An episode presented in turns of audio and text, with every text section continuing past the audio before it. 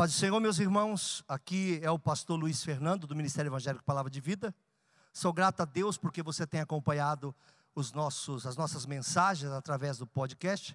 E se você também quiser, nesse momento, contribuir com suas doações de alguma forma, nós temos aqui a conta do Bradesco na agência 0525, conta 80002, dígito 3. Ou no Santander, agência 0174, conta 13002611, dígito 2. E o CNPJ do Ministério é 03 742 978 mil ao contrário 17. Muito obrigado pelo carinho. Deus te abençoe. Fique em paz. Segundo a Reis, capítulo 13. Os irmãos que estão marcando por WhatsApp a vinda ao culto, nós estamos fazendo, é, vai ter uma mudança para um programa. Eu sei que tem alguns que não marcaram e vêm. Marquem, meus irmãos. Teve gente que me reclamou. Ah, pastor Luiz, é difícil no WhatsApp. Não é difícil, é só não ter ansiedade. Lembre-se que é um chip e é só uma pessoa do outro lado. Então, por exemplo, eu atendi umas pessoas à noite. Pastor, eu, eu, eu, eu tentei, mas não deu certo, não me respondeu. Então, é que demora às vezes mesmo, que é muita gente. A pessoa tem que anotar, tem que ver se ainda tem cadeira, quantas cadeiras tem. E você entende? Então às vezes demora um pouco. Ah, visualizou e não respondeu. Pois é, eu faço a mesma coisa, já que eu recebo 400 mensagens por dia, não tem como responder no mesmo momento. Então, os irmãos só têm um pouco de paciência, é um trabalho nobre que o irmão está fazendo, nobre. Ah, mas ele nunca me respondeu. Pode pular alguém, ele é um ser humano, ele pode errar. Peço perdão aos irmãos, não é intenção. Mas toma só esse cuidadinho de lembrar que é uma pessoa do outro lado. É muita coisa para administrar, tá bom? Então, só um carinho para os irmãos. Insiste lá, entendeu? Faz o quê? Eu dou um conselho. Fiquem ligando na madrugada direto para ele não dormir, aí ele acorda. Isso não é brincadeira não, tá? Isso está acontecendo. Então, a pessoa acorda e fala, ah, que são? Três horas. Ai, que vontade de ir para o culto. Vai lá no WhatsApp é, eu passo isso, eu estou com o WhatsApp de atendimento, né? E eu estava, por uma casa, eu estava no computador, duas e meia da manhã, estava com insônia fazendo algumas coisas. A pessoa colocou, tem alguém aí? Eu disse, tem. Você pode me dar a palavra? Eu falei, não. Vai descansar, amanhã a gente acorda nós dois, eu te dou uma palavra. Pode ser? Ai, é que eu estou sem conseguir dormir. Eu falei, pois é, tu não vai, eu vou dormir também ora a Deus, lê o Salmo 4 aí, geme o Salmo 4 até pacotar. Fica repetindo o Salmo 4, meu irmão. Poxa, uma irmã disse para mim que tinha insônia, que, e, e eu falei para ela ler a Bíblia, disse, ah, eu não posso ler a Bíblia que me dá sono. Eu falei, acabou tua insônia. Descobri uma cura para a sua insônia, vai ler a Bíblia na hora de dormir. Então, só estou explicando para os irmãos que às vezes parece má vontade do rapaz, não é, é só um rapaz. E está fazendo bico, viu? Não, mas eu falei cedo com ele, falei 8 horas da noite. Falei, pois é, você não trabalha até as 8 da noite, né? Uhum. Ele também não. Segundo Reis capítulo 13, a partir do versículo 14, o tema da mensagem de hoje é vitória na obediência. Vou ler uma linguagem atualizada, você lê aqui. O profeta Eliseu foi atacado por uma doença sem cura. Quando ele estava para morrer, o rei Jeoás foi visitá-lo e então o abraçou e chorou, dizendo: Meu pai, meu pai, o Senhor foi como um exército para defender Israel. Então Eliseu disse: Pegue um arco, algumas flechas. Joás pegou o arco e as flechas.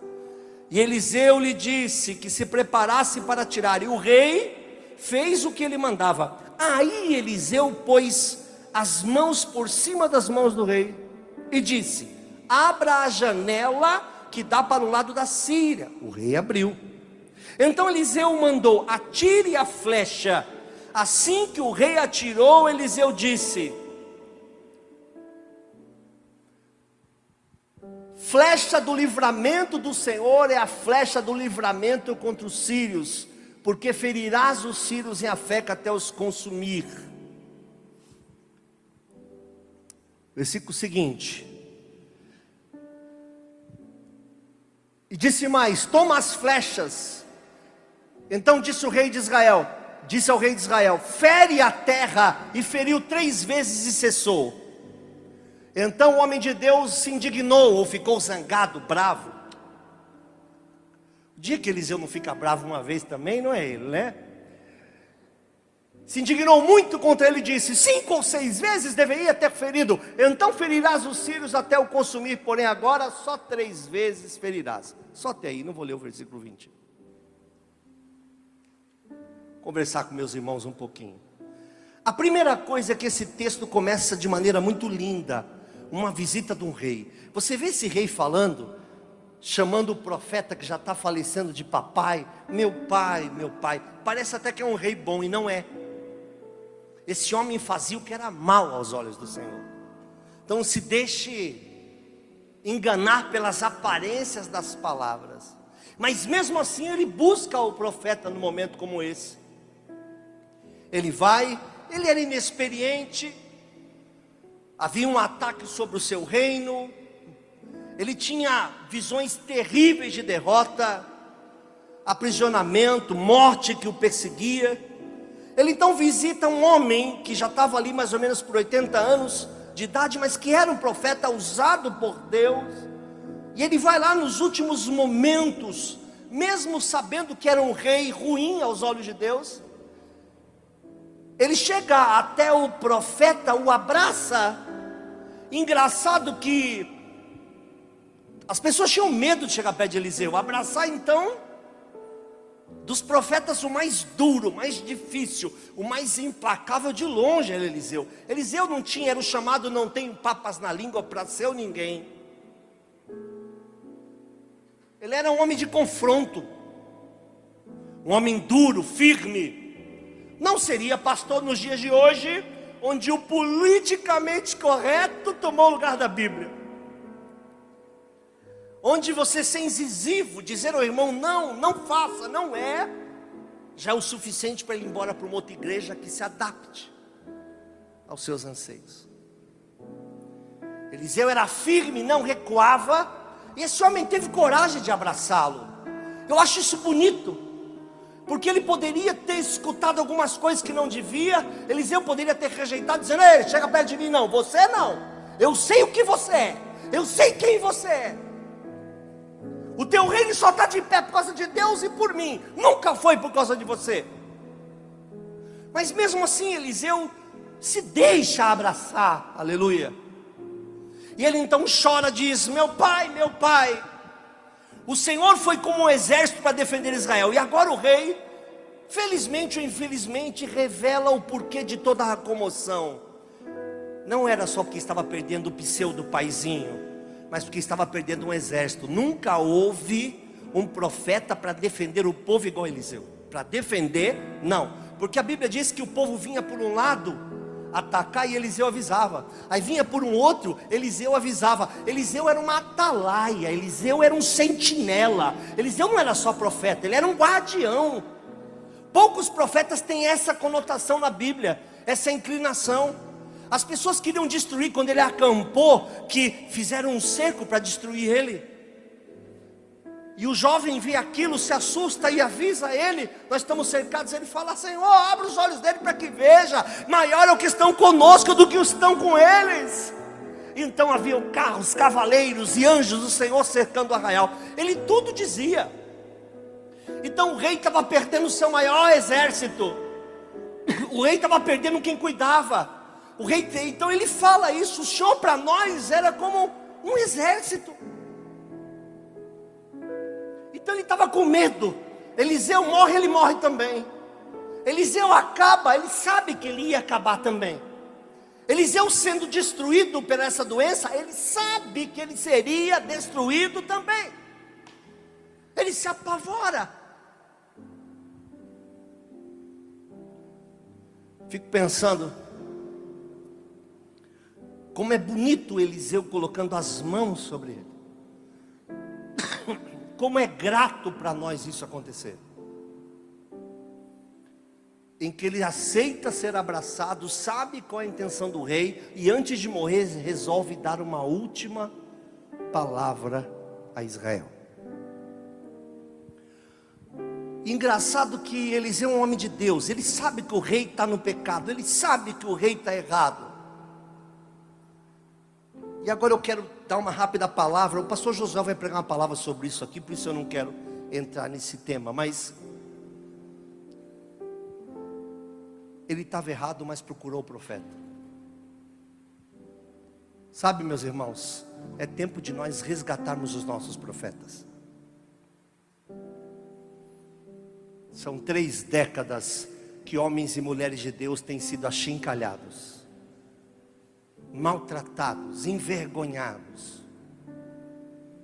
Homens que deram a vida e que dão a vida pelo Evangelho, não estou falando obviamente de mim, estou falando de todos, e que são tratados como qualquer coisa ou como qualquer pessoa. Está na hora de nós voltarmos a resgatar os homens de Deus que fizeram bem na tua vida.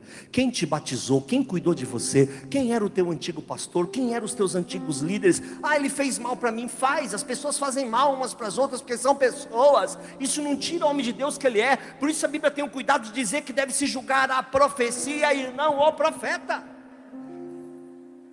Vou contar uma coisa para vocês. Um homem um dia disse para mim, numa mesa, assim, gente. Luiz, a igreja nos Miosotes está lotada até a boca. Você vai fazer dois cultos, três cultos, quatro cultos e não vai adiantar. Deus manda te dizer: sai daqui agora, amanhã, procure um terreno. Deus vai entregar um terreno nas suas mãos e vocês farão uma grande obra. No dia seguinte, o que, que eu fiz? Tomei meu cafezinho e obedeci. Não foi, Neia? Vou andar atrás de um terreno e achei isso aqui fechado, parado. E só que era uma Cracolândia, não sei se vocês lembram. Essa rua aqui só jogava entulho. E o pessoal usava crack. Alguém lembra disso? É aqui atrás. Olha, nós achamos preservativo suficiente para fazer uma corda para o circo de soleil aqui. Aqueles caras que pulam lá. Eu vim, achamos esse terreno. A igreja não tinha dinheiro algum. Se eu não me engano, foi 400 e poucos mil reais na época. Para nós era um absurdo. Uma igreja pequena. A igreja tinha 9, 10 anos apenas. O banco aceita financiar, muito custo, aceita, não vai, vai, não vai, vai, não vai. Vai ter processo, não vai ter processo, vai ter problema, não vai ter problema. Resolveu que ia financiar. Veja bem. Financiou. Chegou na hora, vai faltar 20%. Eu ofereço minha casa para o cara que valia os 30%. Ele aceita minha casa, fico sem casa, dou a casa para ele. Tomamos isso aqui, o terreno. Agora vamos esperar para construir, que não tem dinheiro. Entrou uma oferta alta. Mas vamos esperar não sei o que e vamos, e fomos, e fomos construindo e construindo, tal, tal veio, inaugurou. Quem veio inaugurar ele? Ele vem aqui começa a inaugurar tudo que esse homem me falou, várias profecias se cumpriram ipsilitre, se cumpriu tudo, tudo que ele dizia se cumpria. Aí um dia ele está pregando aqui, uma das maiores mensagens administradas nesse púlpito, chamado Cheiro de Vitória. E ele dizia: Escucho, sinto olor de vitória, sinto olor de vitória. Esse lugar é um lugar que tem cheiro de vitória. E no meio, no finalzinho da mensagem, ele diz: Daqui a cinco anos vocês vão embora daqui. Se isso não acontecer, um charlatão veio ministrar hoje e nós estamos aqui e não se cumpriu. Todo ano eu quero trazer ele, fico pensando, o que, que os irmãos vão pensar de um homem de Deus tão maravilhoso? Acertou nove, errou uma. Talvez quem te magoou acertou nove, errou uma, acertou uma, errou uma recuperem as pessoas que fizeram bem. Não precisa estar junto, mas volte a confiar que Deus tem colocado centenas, milhares de homens de Deus nessa terra. Existe gente seríssima, muito séria e abençoada no Evangelho. Resgate os seus profetas. A Bíblia diz que eu devo crer nos nossos profetas. Nós devemos crer nos profetas e prosperaremos. E cremos no Senhor, estaremos seguros. Os profetas de Deus nos farão prosperar. É tempo de acreditar que existem homens de Deus nos meios de tribulação, que existem igrejas e lugares onde existe voz profética. E outra coisa, ele foi até o profeta Selminha, não olhando para quem ele é. Quem está me entendendo? Esse é um outro problema, uma outra miséria que existe no Evangelho. Eu não peço porque eu estou torto, eu não peço porque eu sou indigno, eu não vou porque eu errei, eu não vou porque eu falei. Ele fez tudo isso e foi, e Deus o abençoou, e Deus abençoa você. Não é porque eu sou quem você é, porque Deus é assim, Deus é abençoador. Deus não está olhando a tua falha, porque o sangue do filho dele te purifica de todo o pecado. Deus quer abençoar a tua vida, resgate os seus profetas, Deus vai voltar a fazer.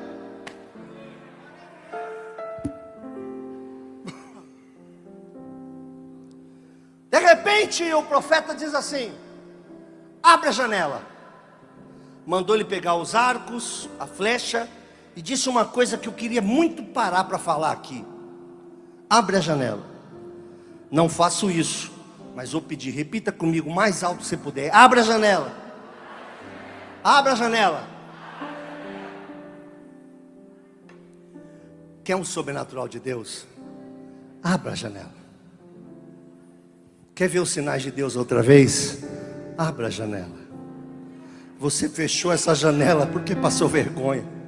Você fechou essa janela porque foi humilhado, foi humilhada. Você fechou essa janela porque se decepcionou com pessoas. Você fechou essa janela porque se decepcionou com igrejas.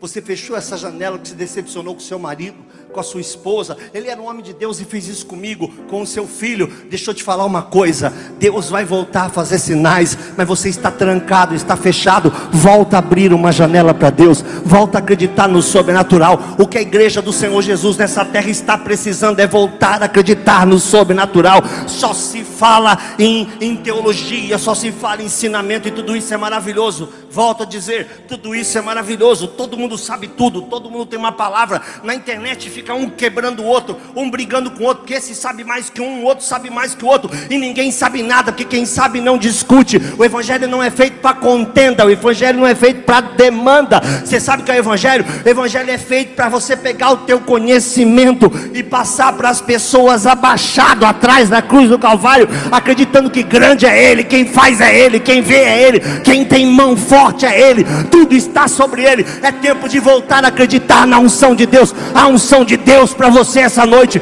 A unção de Deus para você essa noite. Há uma unção de Deus para você essa noite. Deus quer voltar a tratar a tua casa com o sobrenatural. Deus quer fazer coisas grandes e firmes no teu coração. Abre essa janela. Abre essa janela. Fechado, trancado. Ah, eu acreditei muito em profecia. Eu acredito muito em profecia.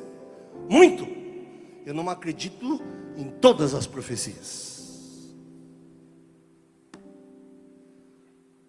Quando uma profecia vem de acordo com o que Deus já está tratando com você, você já sabe que é Deus. Agora, quando ela vem demais, você já sabe que não é Deus. Ah, que loucura, pastor. Eu explico. Deus fala para Dari: Está vindo uma luta, mas eu sou contigo. Vai vir uma aprovação, eu sou contigo. Amém. Aí tá no dia seguinte, vem alguém e fala: Tu já sabe que vai passar uma provação, né? Amém. Passa quatro dias, olha, irmãs, misericórdia, que eu vi na vida da irmã, vi uma aprovação. Pode descartar, meu irmão. Deus explica, Deus ensina, Deus protege, Deus avisa, Deus não oprime.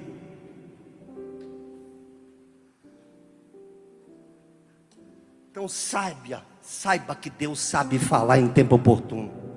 Abre essa janela, meu irmão, para Deus fazer outra vez. Essa semana tivemos uma experiência muito engraçada lá em casa, porque nós resolvemos fazer algumas compras de casa, algumas coisas que faltavam. Queria trocar uma geladeira, queria botar um colchão lá. Eu, eu sou meio corcunda, eu sou todo corcunda, né? E o meu colchão tem um buraco assim, sabe? Parece um, um caixãozinho, tadinho. Deus me perdoe. Vou deitar assim. E quando eu saio, eu acabo caindo de novo, sabe? Ele é meio antigozinho. Você já sabe como é a data dele pelo que eu estou falando, né? E eu, na verdade, não priorizei trocar. Não foi que estava passando qualquer tipo de necessidade, porque isso não aconteceu. E eu resolvi, vamos, vamos, vamos resolver tudo? Vamos resolver. E falei para minha gata: olha, Deus vai mandar. Vamos pagando em prestação aí, mas se Deus mandar uma grana aí, a gente paga esse trem. Tomo meu café, como sempre faço de manhã, levanto as mãos, até disse de manhã, Toda vez que eu estou falando que eu vou falar com Deus, eu falo que estou tomando café, né? Deve ser porque eu sou viciado. Pastor, que escândalo, você é viciado em café? Sou. muita honra, muito orgulho. Estou tomando café descafeinado agora. É bom.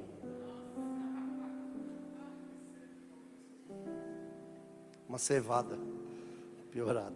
Mas assim, não é tão ruim. Porque eu preciso desacelerar em algum momento. Eu tenho 50 anos. Algum dia eu preciso acalmar nessa vida. Né? Mas assim, estou tomando. Levantei minhas mãos, falei com Deus. Minha esposa também orou. Deus vai mandar, Deus vai mandar. Estou à tarde lá em casa. Tudo a ver com café. Falei com Deus de manhã no café. A resposta veio, eu estava tomando café.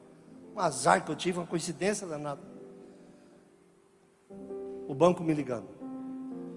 Ah, que o senhor tem que vir aqui, porque o senhor tem um resíduo para receber. Resíduo? Já achei, estava me ligando no presídio. Ah, não tenho filho, pode arrumar outro tipo de chantagem. Minha mulher está do meu lado. Não, é que o senhor tem um resíduo para receber desde 2015. Hã?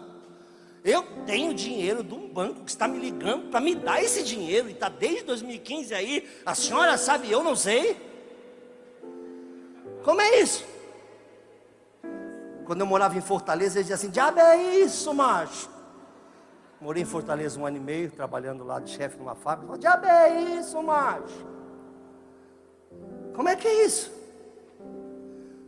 Aí já, já, ele, já fui, o Eliseu já veio sobre mim. Esse veio sobre mim uma brincadeira, uma alegoria. Não acredito esse tipo de encarnação.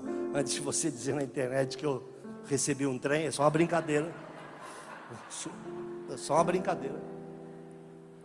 Eliseuzão já veio sobre mim, vou abraçar a causa, já vou enquadrar a pessoa que está me ligando, né? Não, mas tal, tal, tal, tal, um resíduo. Você Aí eu lembrei que eu, quando comprei minha casa, refinancei a nova casa, quando entreguei para cá, tinha que pagar um seguro lá, esse seguro que você não sabe exatamente o que é, mas paguei. Aí depois cancelei, ou cancelaram para mim, um lance desse aí. Mas não sabia que esse seguro é aqueles que te devolvem a grana. Aí pensei, um resíduo. O que, que você entende com a palavra resíduo? Trezentão? Opa! Aniversário da minha gata amanhã, trezentão, já mando um jantar para ela, mando uns camarão aí, eu faço aquela graça até os próximos 10 aniversários está coberta. Se vier 380, uma lagostinha. Compro uma porque eu falo, ah, você quer? Não, não quero, estou sem estômago. Entendeu? Amanhã é essa. Compra o bagulho caro, mas compra para um. Aí você não quer, ai, não sei, estou me sentindo mal. Faz a graça. E não precisa sair, não precisa dever a mãe. Falei, opa, resíduo, oitentão, noventão, o que seria resíduo? Ah, senhor tem que ligar nesse telefone para resgatar. Liguei bravíssimo. Liguei furioso. Como é que essa gente tem dinheiro meu e não me fala? Que safadeza é essa? Que bravo, bravo, bravo, hein? Eliseuzão mandando jogar do urso em todo mundo. Bravo. Ela fala, ah, e tal, daqui a três dias vai cair. Eu falei, tá bom, e quanto é esse resíduo? Ela falou, ah, onze. Onze o quê?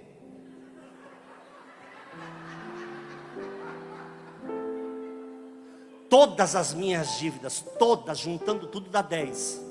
A longo prazo, eu sou igual o Corinthians, eu vou pagando. Um dia termino de pagar o estádio. Falei, 11 o quê? Falei, pô, mano, tô ligando para ouvir uma secretária eletrônica para passar para cinco pessoas, para me arrumar 11 mango. Só inferno, né? Isso não é resíduo, isso é esmola. Não é resíduo o nome disso. Ah, é 11 mil reais. Aí eu parei. Falei, ah, e quando cai na minha. Já mudei, né? A minha ira. Deus mudou meu lamento em baile, sabe? Tinha uma música que dizia isso: Tu mudaste meu lamento em baile e me cingiste todo de alegria. Portanto a ti cantarei, glória minha, glória minha. Sabe? Aí já. Já vi Jericó desmoronando na minha frente, já saí metendo o pé para escolher o pedaço do lugar onde ia pôr a casa. Desliguei o telefone. Falei, amor, você não tem noção. Nós pagamos tudo. Esse ano de 2020, a não ser que aconteça alguma coisa, nós pagamos todas as nossas dívidas. Não são essas, pagamos essas, as outras e tal, e tal, tal, tal. Como assim? Resíduo.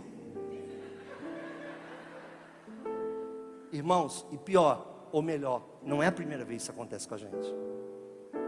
Eu, quando entreguei a casa para comprar esse terreno, eu fiz um uma consórcio de, de imóvel. Mas apareceu uma casa para comprar, então cancelei o consórcio de imóvel e comprei uma casa. Só que quando nós entramos no primeiro mês nessa casa, a gente ficou muito endividado. Porque tem só de taxa você, né? Aí você financia e a gente ficou muito endividado. E ela falou: Olha, nós estamos assim, assim, assim. Eu falei: Deus vai mandar. E eu tive uma visão de uma mão me dando um, um, um dinheiro. O banco me ligou. Que eu cancelei o consórcio, mas no mesmo mês eu fui sorteado. Você só pega o dinheiro de volta se for sorteado ou no final do consórcio. Dava 120 meses, 12 anos, 10 anos. Eu fui sorteado. A outra vez que o Banco do Brasil me ligou foi quando eu fui sorteado para ir para. Quando a Rede Globo me deu a, a Copa do Mundo, que eu fui para a Alemanha. O Banco do Brasil me ligou que eu ganhei uma televisão para ver a Copa. Então eu vi os primeiros 15 dias da Copa em loco, na própria Alemanha, a Copa do Mundo, e os últimos 15 dias na TV Nova que eu ganhei. Por que, que eu fico chateado quando o banco me liga? Hein? O que, que eu quero dizer para vocês? Abre essa janela, Deus vai voltar a fazer. Você está muito fechado, você está muito preso. Você não vê coisas novas. A gente fala tem o novo de Deus, né? É uma coisa bonita que a gente fala. Mas não tem novo nenhum de Deus, tá? É só uma forma de falar. Deus vai te dar o novo. Não tem novo nenhum de Deus. Deus é novo sempre. Ele é novidade sempre. Nós é que precisamos experimentar o que para nós é novo. Deus vai fazer, meu irmão. Vim aqui te dar essa palavra. Vai ter bênção na tua obediência. Obedece o que eu. Você é que eu sou profeta ou filho de profeta, ou fui vizinho de algum profeta. Obedece o que eu estou te falando. Abre essa janela que Deus vai começar começar a te encher de coisas grandes, Deus vai começar a te fazer milagres, você vai voltar como era antes, mas abre, ah, eu tenho trauma, não sou mais pentecostal, eu tenho trauma de profecia, joga essas besteiras para o passado e abre essa janela para que você experimente coisas novas que Deus sempre quis fazer na tua vida.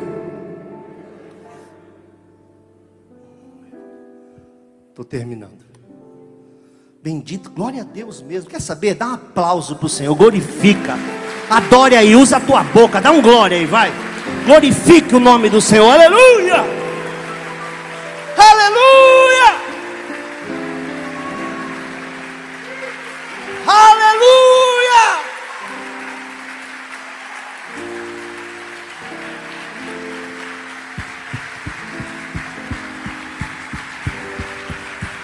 Abre essa janela para o sobrenatural, meu irmão.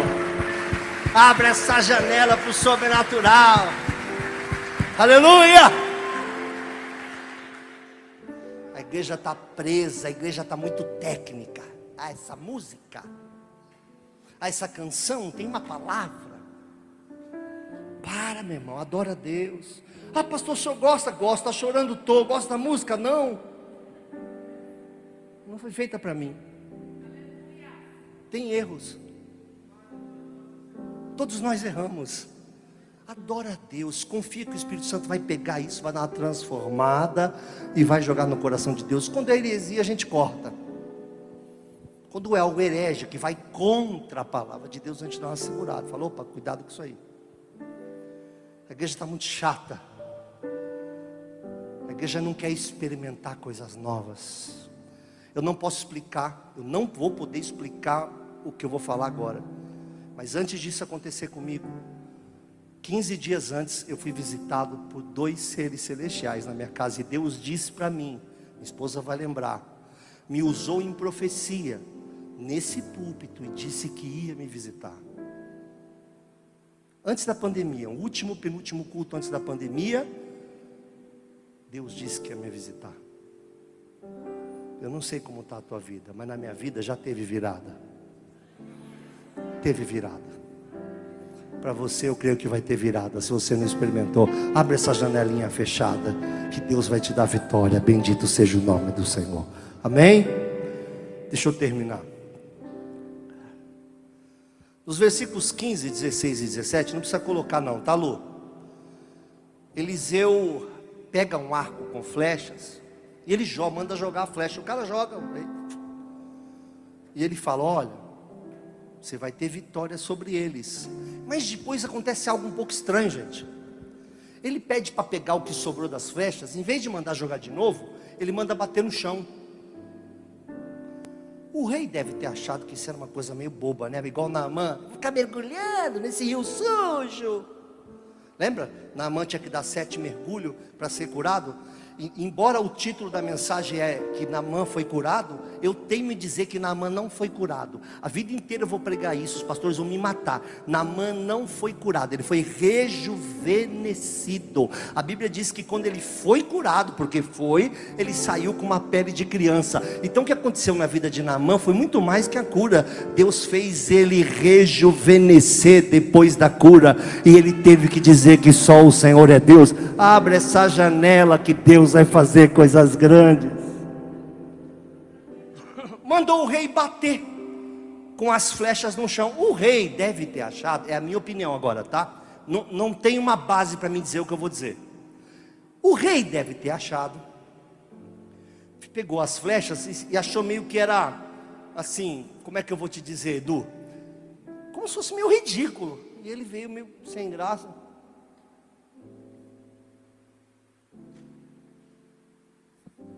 Devolveu. O profeta disse: Ei! ficou bravo o profeta, hein? Falou, rapaz, por que tu bateu só três vezes? Porque mandou bater, mas não mandou parar. Por que tu bateu só três vezes? Se tu tivesse batido cinco ou seis, você teria vitória total. Mas como você reteve, você teve medo, você não fez o que eu mandei, você só vai ter uma vitória parcial. Então a obediência traz vitória. Sabe o que, que o profeta queria? Era que o rei pegasse aquelas flechas, endoidasse Deus vai fazer, Deus vai fazer, Deus vai livrar, o Senhor é comigo, Deus vai mudar minha vida, Deus vai mudar minha história. Era isso que Deus queria. Tem hora que o Senhor provoca você para você se levantar como profeta na tua casa, para você ter coragem de glorificar e clamar e dizer: Deus entra com providência no meu lar. Tem hora que é hora de se levantar. Para de ficar a vida inteira na defesa, a vida inteira com medo, a vida inteira quieto. Quando é que você vai se levantar? e vai obedecer quando Deus mandar você clamar em alta voz. Tem hora que a gente não pode se conformar. Tem hora que a gente precisa ter coragem para levantar. Ter coragem para levantar. Hoje a gente até por orar, pastora Deise, a gente se preocupa com os vizinhos. Antigamente você sabia que tinha um crente na tua rua, porque a música ia parar até na esquina. Aí você ficava bravo, hein? Era o dia inteiro. Chile Cavalhares e Mara Lima e não sabe, meu Deus do céu. Era o dia inteiro. Hoje você põe uma morada lá, já dá uma baixadinha, cuidado. Até para falar em línguas tem vergonha, fica olhando para ver se alguém está vendo, você fala. É, é, não é em línguas, é em libras.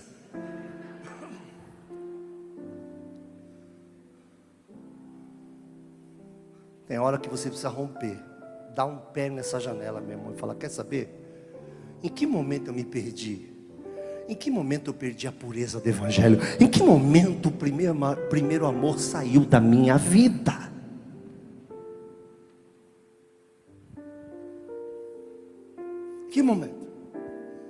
Meu irmão, você pode não acreditar, mas eu prego com a mesma veemência que preguei 1 Coríntios 6, a primeira vez na Assembleia de Deus, Ministério de Santos, na rua Campos Sales, a primeira vez em 1997.